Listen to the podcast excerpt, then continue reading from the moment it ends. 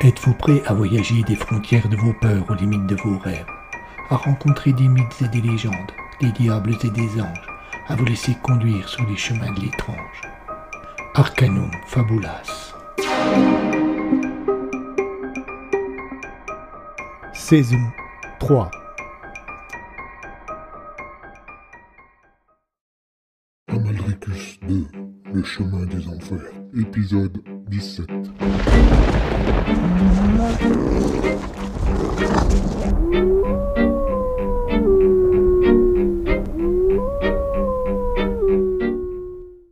Talo était assis dans la petite salle à manger de l'hôtel. En face de lui, Nief gardait un silence gêné. Bruno était monté dans sa chambre chercher les documents dont il lui avait parlé. Vous savez, dit d'un seul coup le scientifique en rompant avec son étrange mutisme, je, ne suis pas un monstre. Le visage de Talois marqua sans doute la stupéfaction, car Nief se sentit obligé de reprendre. Oui, je, je, vous dis cela par rapport à tout ce que va vous raconter le lieutenant Bruno. Euh, je ne suis pas un monstre. Ce que j'ai fait, c'était uniquement pour nous protéger, moi et les miens. Je ne sais pas, le coupa le policier. Je ne suis encore au courant de rien. Ne faites pas l'innocent, vous avez découvert pas mal de choses, et je me doute que déjà vous avez plusieurs scénarios dans la tête. Mais ce que vous ne pouvez pas savoir, euh, c'est la peur avec laquelle toute ma famille a vécu depuis presque un siècle, et ne vous fatiguez pas, professeur, coupa Bruno qui venait d'arriver. Laissez notre nouvel associé découvrir lui-même de quoi il en retourne. Il s'assit à côté de Talois et fit glisser sur la table quelques feuillets à quatre photocopiés et reliés entre elles par une grosse agrafe. Voilà l'objet, dit-il. Cela commence le 15 décembre 1905. Pour vous rafraîchir un peu la mémoire, l'ingénieur Nief, le grand-père de notre ami, il montra l'historien d'un signe de la tête, a été blessé lors de la construction du tunnel, qui devait relier les deux forts. Pendant son absence, Suffrier, le commandant du fort, a reçu l'ordre de continuer les travaux. Mais il s'est planté et a creusé trop horizontalement. Il a fini par déboucher dans une pièce, le fameux tombeau fouillé par Prignot. Et dès lors, des meurtres ont débuté. Comme Nufrier en rêvait la nuit qui les précédait, il commença à se demander sérieusement s'il ne devenait pas fou. Et il a décidé d'en parler à son ami ingénieur. Claude jeta alternativement un coup d'œil sur le militaire puis sur Nief, et ses yeux se posèrent sur la feuille. Il commença à lire. Vendredi 15 décembre 1905. Quand j'ai raconté à Nief mes rêves, il m'a avoué que lui aussi en avait fait plusieurs aussi bizarres. Cette étrange coïncidence m'a convaincu qu'il fallait précipiter la destruction de la pièce. Mais Nief n'est pas de cet avis. Au contraire, il est persuadé qu'il se passe des choses anormales et tient absolument à savoir de quoi il retourne. Pour ma part, je suis plutôt sceptique et à mon grand regret, le ton est monté entre nous. J'ai un peu honte, mais j'ai fini par imposer mes vues en profitant de ma place hiérarchique. La pièce sera détruite dès que nous aurons pris les dispositions nécessaires. Nief n'a pas répondu. Il n'a pas menacé de révéler mes erreurs aux autorités militaires, alors qu'il tenait là le moyen de pression évident. J'ai eu honte de mon comportement, mais les dés en sont désormais jetés. Lundi 18 décembre 1905. Depuis deux jours, mes relations avec Nief étaient tendues, mais ce matin, il a fait le premier pas et je me serais senti penaud de persister dans ma colère. Je lui ai même présenté mes excuses. Il a eu l'air touché par ma démarche. Puis il m'a redemandé de sursoir à la destruction du tombeau, qu'il aurait bientôt des éléments nouveaux et que j'aurais tout à y gagner. J'ai tenté de le persuader de m'en dire davantage, mais il s'y est refusé, me demandant simplement, au nom de notre amitié, de lui faire confiance. Peut-être me sentais-je un peu coupable de mon comportement du vendredi précédent, j'ai décidé d'accéder à sa demande. Mercredi 20 décembre 1905. Je suis affolé. Ce matin, nous avons retrouvé le corps de Nief inanimé dans le tombeau. Transporté d'urgence à l'hôpital de Pontarlier, il n'a pas encore ce soir repris connaissance. Qu'a-t-il pu se passer? J'ai ordonné que l'on interdise désormais l'accès au lieu en mettant une équipe de garde en permanence sur la plateforme. D'un autre côté, je finis par croire qu'il me sera impossible de cacher encore longtemps la vérité à mes supérieurs. Vendredi 22 décembre 1905. L'hôpital de Pontarlier m'a averti ce matin que Nief avait repris connaissance. Je me suis rendu à son chevet en début d'après-midi. Aucun médecin n'a pu m'apprendre ce qui était arrivé, mais lui il semble en parfaite forme. Devant le corps médical, il a affirmé ne se souvenir de rien, mais dès que nous nous sommes retrouvés tous les deux, il m'a fait part d'une histoire pour le moins surprenante. Devant mon scepticisme, il m'a promis de m'en apporter la preuve dès son retour au château. Il m'a assuré qu'en attendant, je n'avais pas de souci à me faire, qu'aucun nouveau crime ne serait commis. Dieu l'entende.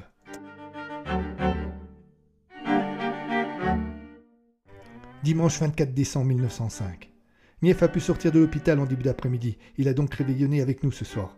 Mais il semblait plutôt absent et ne prenait aucun plaisir aux fêtes de Noël. J'ai essayé de m'entretenir avec lui, de savoir ce qui n'allait pas. Il est demeuré plutôt évasif et m'a simplement demandé de lui faire confiance et de patienter. Son comportement m'inquiète.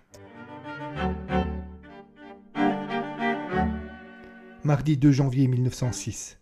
Depuis qu'il est revenu, Nief est différent. Nous avons repris le creusement, mais son travail qui avant le passionnait semble le laisser totalement de marbre.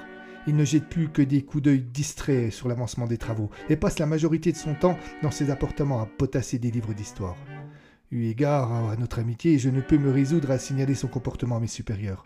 Il me demande toujours d'attendre pour détruire la pièce et pour occuper des ouvriers, il fait réaliser des travaux de consolidation dans le tunnel principal mais ceux-ci seront terminés d'ici un jour ou deux. Il devra enfin se décider à me révéler ce qu'il cache.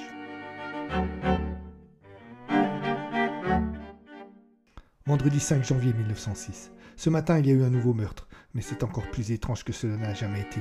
Le soldat concerné bénéficiait d'une permission et avait quitté le château hier soir vers 19h, environ une heure après la tombée de la nuit. D'après les hommes de garde, il avait pris à pied la direction de la Cluse et personne n'a signalé son retour. Pourtant, son corps a été retrouvé ce matin à proximité du chantier. Nous avons eu du mal à l'identifier car il a été décapité. Quelque chose me glace le sang. Quand j'ai annoncé la nouvelle à Nief, cela n'a pas semblé le toucher le moins du monde. Il m'a dit d'attendre, que tout irait bien. Mais je ne peux plus attendre. Je vais avertir le général Daunier et commencer mon enquête. Samedi 6 janvier 1906. Nief a débarqué dans mon bureau dans une colère noire. Il tenait à la main la lettre que j'avais adressée la veille au général Daunier. J'ignore totalement comment il a pu entrer en sa possession. Il m'a dit que j'avais trahi sa confiance et que je le mettais dans une situation difficile, que je pourrais avoir sa mort sur les bras. Il a refusé de me dire comment il avait eu la lettre, mais de toute façon il n'aurait pas dû l'avoir entre les mains. Et de plus, son comportement m'apparaît désormais dangereux. J'ai ordonné sa mise aux arrêts et j'enverrai un autre courrier au général d'un lundi.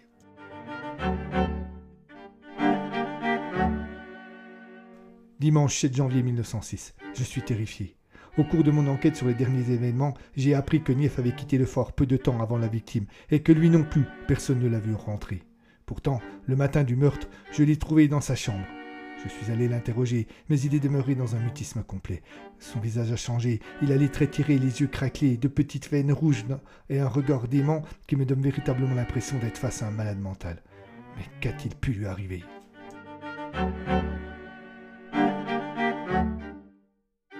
Lundi 8 janvier 1906. Cette nuit, j'ai fait un cauchemar affreux. Je rencontrais dans les souterrains de Joux un individu étrange accompagné d'un loup. Il venait vers moi m'ordonner de libérer Nief si je ne voulais pas recevoir son courroux. Comme je lui demandais de quoi il s'agissait, il levait juste la main droite et je voyais des rivières de sang emplir les couloirs. J'étais littéralement balayé. Euh, je tentais de surnager et découvrais des restes de corps humains qui flottaient autour de moi. Finalement, je me trouvais totalement submergé et je sentais ce sang entrer dans mes poumons. C'est là que je me suis réveillé. Mais le plus étrange, c'est que dans la matinée, Nief a voulu me parler. Dès mon arrivée dans la cellule, avant toute autre forme de politesse, il m'a demandé si j'avais rencontré un Maldricus.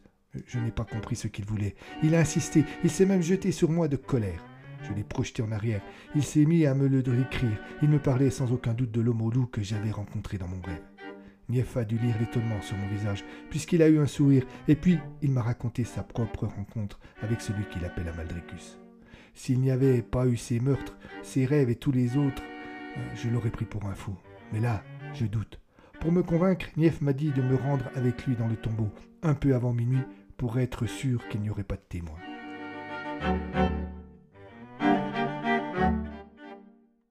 Mardi 9 janvier 1906. Je viens de passer la nuit la plus étrange de ma vie. En fin d'après-midi, hier, j'ai fait libérer Nief. Il s'est enfermé chez lui pour se reposer et n'est apparu que vers 22 heures. Il est venu me chercher en me disant qu'il avait des consignes à me donner avant la rencontre. Il m'a parlé d'une vieille légende dans laquelle des hommes passant une entente avec des loups auraient obtenu la vie éternelle. Une légende si ancienne que personne ne sait vraiment où elle prend racine. Une légende à laquelle il n'aurait pas cru avant de rencontrer Amadricus. Il m'a fait une liste de sujets que je ne devais pas aborder. Puis m'a tendu une petite fiole contenant un liquide vert. Il m'a assuré qu'en prenant cela, je n'aurais plus peur et je pourrais mieux comprendre ce qu'allait m'être dit. Je n'ai fait que semblant de boire cette étrange mixture dont l'auteur n'était pourtant pas désagréable. Vers minuit, nous sommes descendus sur le chantier et avons traversé le tunnel jusqu'à la petite pièce. Il faisait sombre et nous ne disposions que de deux torches pour nous éclairer. D'un seul coup, je me suis demandé ce qui m'avait poussé à venir ici avec un individu qui, même s'il avait été mon ami, était peut-être coupable d'un meurtre horrible. Je n'ai pas eu le temps de penser davantage. J'ai vu sortir du mur l'homme et le loup qui étaient venus dans mon rêve. Ils se sont matérialisés devant moi, tels des fantômes. Je ne peux pas raconter ici la suite de ce qui s'est passé cette nuit. Je ne sais pas entre les mains de qui peut tomber ce document. Simplement, si j'avais encore le moindre doute sur le côté fantastique de ce qui se passe dans ce fort, cette fois, il a disparu. Mardi 16 janvier 1906. Depuis que je l'ai rencontré, Amaldricus revient hanter mes cauchemars chaque nuit. Je sais qu'il s'agit plus que de rêves, qu'il est vraiment présent. Il nous propose un nouvel échange, mais je m'y refuse. Comment ai-je pu accepter une telle chose? Nief me dit que j'ai tort, mais il me semble de plus en plus étrange. Il est plus lui-même. Je dois découvrir pourquoi il est prêt à de telles extrémités.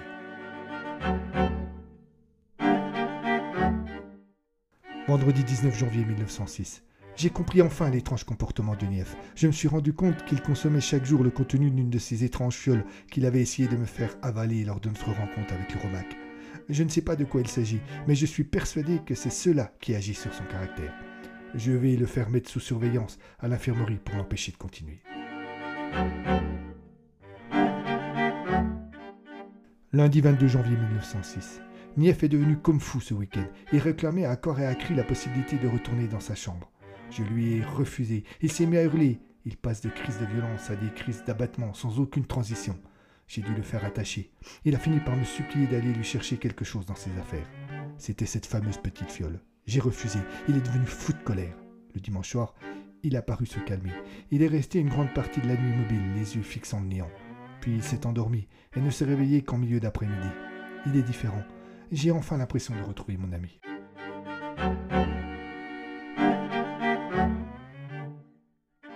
Lundi 29 janvier 1906. Voilà plus d'une semaine que Nief s'est débarrassé de son étrange dépendance.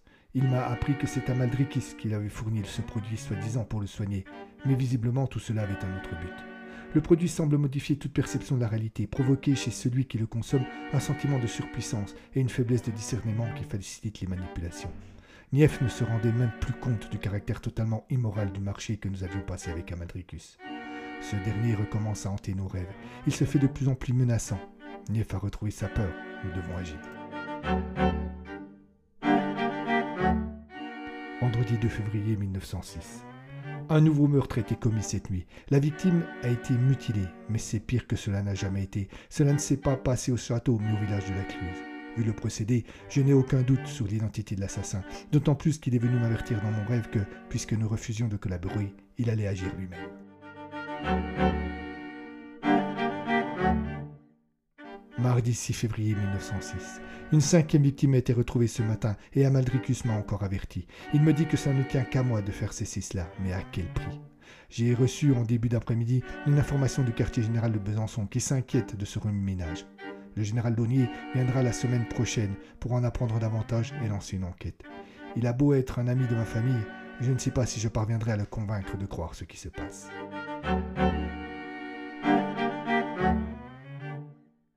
Jeudi 15 février 1906. Le général Donnier est arrivé ce matin au fort. J'ai eu un entretien privé avec lui. Il s'est dit inquiet pour ma santé quand je lui ai fait part de ce que je savais. Je sais que cette histoire est difficile à croire, mais Nief et moi avons les moyens de prouver que nous avons raison.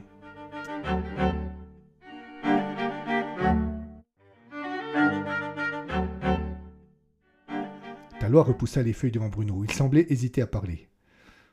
Tout cela n'est pas très clair, finit-il par dire. Je le reconnais, avoua simplement Bruno, mais je vais vous donner les infos qu'il vous manque. Le fameux contrat passé entre Amaldricus et Nief, puis plus tard Lufrier, était le suivant. L'ingénieur et le militaire livraient des personnes au Romac, des condamnés, des marginaux, etc., etc., et en échange, ce dernier cessait les meurtres. Il leur laissa entrevoir aussi en plus quelques possibilités de les initier à certains secrets qui en feraient des hommes puissants. Vous voyez ce que je veux dire Le hack, il voulait en faire des Romacs? Pas loin, mais Lufrier était un catholique pur et dur qui attachait beaucoup d'importance à la morale, et sa conscience ne s'accommodait pas de ce petit marché, quels que fussent les avantages qu'il aurait pu en tirer. Quant à Nief, il était sous l'emprise d'une drogue. Dès qu'il en fut débarrassé, il se rangea à la vie de son ami. En fait, il n'ouvrit qu'une personne à Malricus, un jeune homme de 25 ans, Robert Bollet, qui avait été arrêté à Pontarlier par la maréchaussée pour de menus larcins, mais qui, en tentant de s'enfuir, avait tué un gendarme. Ils sont allés le cueillir avec une escouade de soldats et plus personne n'en a jamais entendu parler. Quand ils ont réalisé l'horreur de ce qu'ils avaient fait, ils ont cherché une solution pour s'en sortir. Ils ont réussi à convaincre le général Daunier d'aplanir les angles. C'était un ami de la famille de Lufrier, de faire classer des affaires et de stopper les travaux. Pourquoi n'ont-ils pas simplement détruit la salle pour détruire le lien? Je ne sais pas, peut-être n'avaient-ils pas connaissance de la légende dans tous ses détails. Bruno soupira. Sans doute devait-il penser que, effectivement, s'ils avaient détruit le tombeau, tout aurait été terminé. Il jeta un coup d'œil distrait à Nief, qui dans son coin ne bougeait pas, et poursuivit. Bref, voilà qui marque la fin du premier acte. Bruno s'interrompit. Un homme venait d'entrer dans la salle à manger. Il s'excusa auprès de Talois, se leva et interpella le nouveau venu qui vint s'asseoir à côté de Nief. Euh, je vous présente le professeur Auréade, dit le militaire au policier. Ne vous inquiétez pas, il est avec nous. Vous comprendrez son rôle plus tard. Bien, passons ce contact. Celui-ci débute le lendemain du jour où la salle a été rebouchée. Pendant toute la semaine qui suivit, toutes les nuits, Lufri et Nef firent des cauchemars dans lesquels Amaldricus venait les menacer de se venger pour ce qu'il considérait être une trahison. Les deux hommes savaient parfaitement ce que ce n'était pas de simples rêves, et ils ont développé une véritable paranoïa qui a empoisonné toute leur vie et même celle de leurs descendants. Quand Nief a reçu un nouvel ordre de mission qu'il a dû quitter le fort, lui et Lufrier se sont fait un serment. Veiller à ce que le Romac ne puisse jamais mettre en œuvre sa vengeance. Les cauchemars ont cessé au bout de quelque temps, mais les deux hommes n'ont pas oublié. La serveuse de l'hôtel entra. Bruno s'est tu et l'observa. Elle se dirigea vers le comptoir, au fond de la salle, et entreprit de le nettoyer. Bruno reprit son récit plus doucement.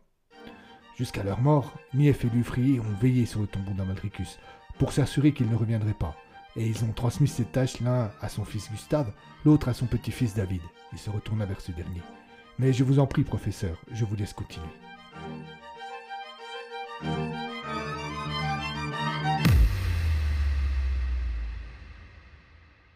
Depuis quelques jours, tout était bizarre. Ce n'était pas seulement le temps, Bien sûr, cette neige étrange et sans explication convaincante qui continuait à tomber rajoutait encore à ce sentiment. Mais il y avait autre chose, quelque chose de plus grand, de plus menaçant, qui paraissait s'avancer sournoisement sans que personne ne l'explique ou ne le voie clairement.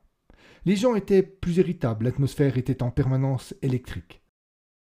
Peu de monde en était en fait apte à comprendre réellement. Mais l'auteur, lui, blotti dans la chaleur rassurante de son lien, sut de suite que le moment approchait. Il reprit contact avec la vie, L'heure ultime du dernier affrontement allait sonner. Il ne pouvait en aucun cas être absent.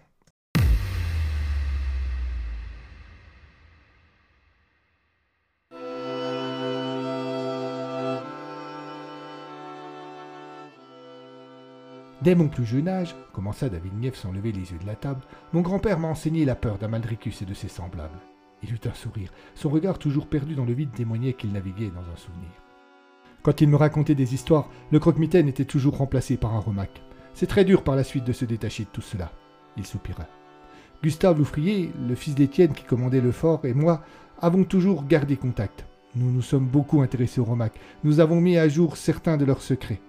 La composition de la drogue qu'Amaldricus avait fait consommer à mon grand-père, par exemple. Ce dernier en avait gardé un échantillon, je l'ai analysé et j'en ai reproduit la recette en me disant que cela pourrait m'être utile. En fait, je l'ai même un peu amélioré en y rajoutant du tétrahéroïnotol. Quand les meurtres ont commencé, il y a un peu plus de trois ans, nous avons de suite compris que ce que nous avaient raconté nos parents se reproduisait. J'ai eu peur comme jamais. Lufrier est venu dans la région et je n'ai plus eu de nouvelles. Quand j'ai appris sa mort, je n'ai plus qu'une idée en tête. Je risquais d'être le prochain. Le Romac voudrait se venger, il me retrouverait. Stéphane Mon a pris contact avec moi. Il avait compris beaucoup de choses. C'est là que j'ai eu l'idée d'utiliser la drogue pour le manipuler. Le produit modifie totalement la perception de la réalité. Il donne un sentiment d'invisibilité tout en conservant au sujet une certaine lucidité, coupa Bruno. C'est pour ça que le jeune archéologue n'a pas hésité à vouloir se faire sauter dans le tombeau. Nief transpirait la honte, la tête de plus en plus basse. Mais le professeur a récidivé avec Hugo Marley. Le malheureux, au cours d'une partie de chasse, est tombé sur un liou qui avait deux pupilles dans chaque œil. Ça l'a traumatisé, d'autant plus que personne n'a voulu le croire. Quand Nief l'a appris, il l'a rencontré. Pourquoi? demanda naïvement Talois. Bruno jeta un regard à Nief pour l'inviter à continuer. Ce dernier hésita, puis il reprit la parole. Quand j'ai appris comment se sont terminés les événements il y a trois ans, j'ai espéré que tout était fini. Puis j'ai très vite déchanté. Ma première inquiétude fut d'apprendre la disparition de l'avocat Sénécha que je savais mêler à l'affaire. Puis, quand j'ai appris l'existence de ce loup à double pupille, j'ai vite compris qu'Amaldricus rôdait encore. Excusez-moi, je ne vois pas le rapport, interrompit Talois. Là, répondit Bruno, c'est le professeur Oriade qui va vous répondre. Il est spécialiste de la civilisation site. Oriade se gonfla comme un crapaud empli d'orgueil. Il allait donner une leçon, étaler son savoir, et il adorait cela. Les Neurs sont une très ancienne tribu, aujourd'hui disparue, que l'on associait dans l'Antiquité au scythe. Les Neurs racontaient qu'ils se transformaient en loups une fois par an. C'est du moins ce que nous rapporte Hérodote dans l'enquête. Une autre traduction des textes du philosophe grec affirme, elle, que les Neurs disaient que leur esprit allait cohabiter avec celui du loup une fois par an, et que, pour savoir si l'esprit humain vivait avec celui du loup, il suffisait de regarder la pupille de ce dernier. Si elle était double, c'est que l'esprit humain était là. Le rapport avec les Romaques demanda Talon incrédule. Notre ami Nief, expliqua Bruno, a fait un travail formidable sur la légende des Romaques et son origine. En fait, il a fait coïncider plusieurs légendes pour s'apercevoir qu'elles présentaient de nombreux points communs. Les Romaques dans cette partie de l'Europe et la légende du Tengri, le loup fils du ciel en Mongolie et dans une partie de la Sibérie. D'ailleurs, Gengis Khan prétendait descendre de ce dernier. Et plus étrange, des légendes similaires dans les peuplades proches de la mer Noire. En regroupant tout cela, en sachant que les Romaques ont vraiment existé, Nief a pu à peu près retracer leur histoire. De nouveau, le militaire laissa la parole aux scientifiques. Emma était sans nouvelles de Claude Tallois. Elle devenait de plus en plus tendue, de plus en plus anxieuse, malgré ses efforts pour se contrôler et pour se raisonner. Cela faisait peu de temps qu'elle l'avait vu, et il lui avait donné sa parole de la tenir au courant. Elle sentait parfaitement tout ce que son stress avait d'irrationnel. Elle soupçonnait d'autres raisons, mais pour finir, elle ne put faire autrement que de céder à ses pulsions. Elle s'habilla chaudement pour affronter la neige qui tombait encore et prit sa voiture. Elle n'avait pas de plan précis, pas d'idée réelle sur ce qu'elle cherchait, mais il serait assez tôt de voir là-bas, une fois arrivée à jour.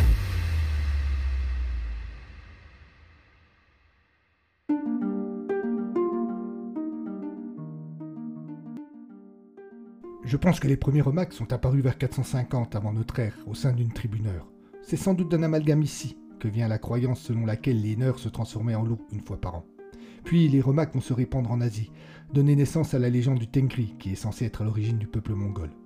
D'après l'historien Flavius Joseph, un certain nombre de descendants des sites connus sous le nom des Alains sont venus s'installer en Europe occidentale.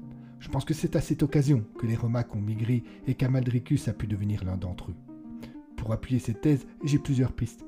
Tout d'abord, sachez que des descendants des Scythes se sont réfugiés dans les plaines les plus reculées du Caucase lors des invasions mongoles, et ils vivent encore aujourd'hui sous le nom des Ossètes. Je me suis penché sur leur mythologie. Une de leurs légendes raconte que, lors d'une bataille célèbre, leurs ancêtres ont dû combattre des hommes qui commandaient aux loups, qu'ils les ont défaits et que ces derniers ont suivi le soleil vers le couchant, donc vers l'ouest. Euh, deuxièmement, dans le tombeau, entre guillemets, d'Amaldricus, plusieurs dessins sur les murs sont identiques à ceux retrouvés dans les différents courganes. Ces sortes de tumulus où les Scythes enterraient leurs morts. Des dessins comme celui-ci. Nief sortit de sa poche un petit calepin et un stylo et griffonna un étrange animal stylisé. Talois sembla réfléchir un instant. Permettez demanda-t-il en prenant le stylo et le calepin. Et celui-ci Il griffonna des symboles qu'il avait découverts en observant des photos des crimes soi-disant commis par Prégnot. Est-ce aussi un symbole site ou neur Nief le regarda. Il ne parut pas convaincu. Il tendit le papier à Auréade, qui reconnut immédiatement un des symboles utilisés dans les courganes. Talois expliqua où il avait découvert ce sigle et dessina les autres. Je pense qu'il s'agit de symboles censés montrer aux morts le chemin de sa nouvelle vie, expliqua Auréade après avoir observé soigneusement les dessins. Voilà qui confirme encore ma théorie, exulta Nief. Oui, mais cela n'explique pas pourquoi, tempéra Talois. Il eut un léger silence. Quelques secondes parurent des heures, et Talois reprit. Et qui peut m'expliquer ce qu'est le chemin des enfers? Les trois autres regardèrent et Bruno prit la parole. Bien, je vais finir l'histoire. Après les événements qui se sont passés il y a trois ans, Nief savait que ce n'était pas terminé. Dans le même temps, mon enquête m'a permis de remonter jusqu'à lui. Il a réussi à nous convaincre que tout pouvait recommencer et que cela finirait par se tourner contre l'armée qui ne pourrait pas sans cesse étouffer tout ce qu'elle savait. Il a été décidé de monter cette fausse expédition de fouilles. Korniev prétendait qu'il connaissait le moyen de mettre définitivement fin aux agissements du Romac.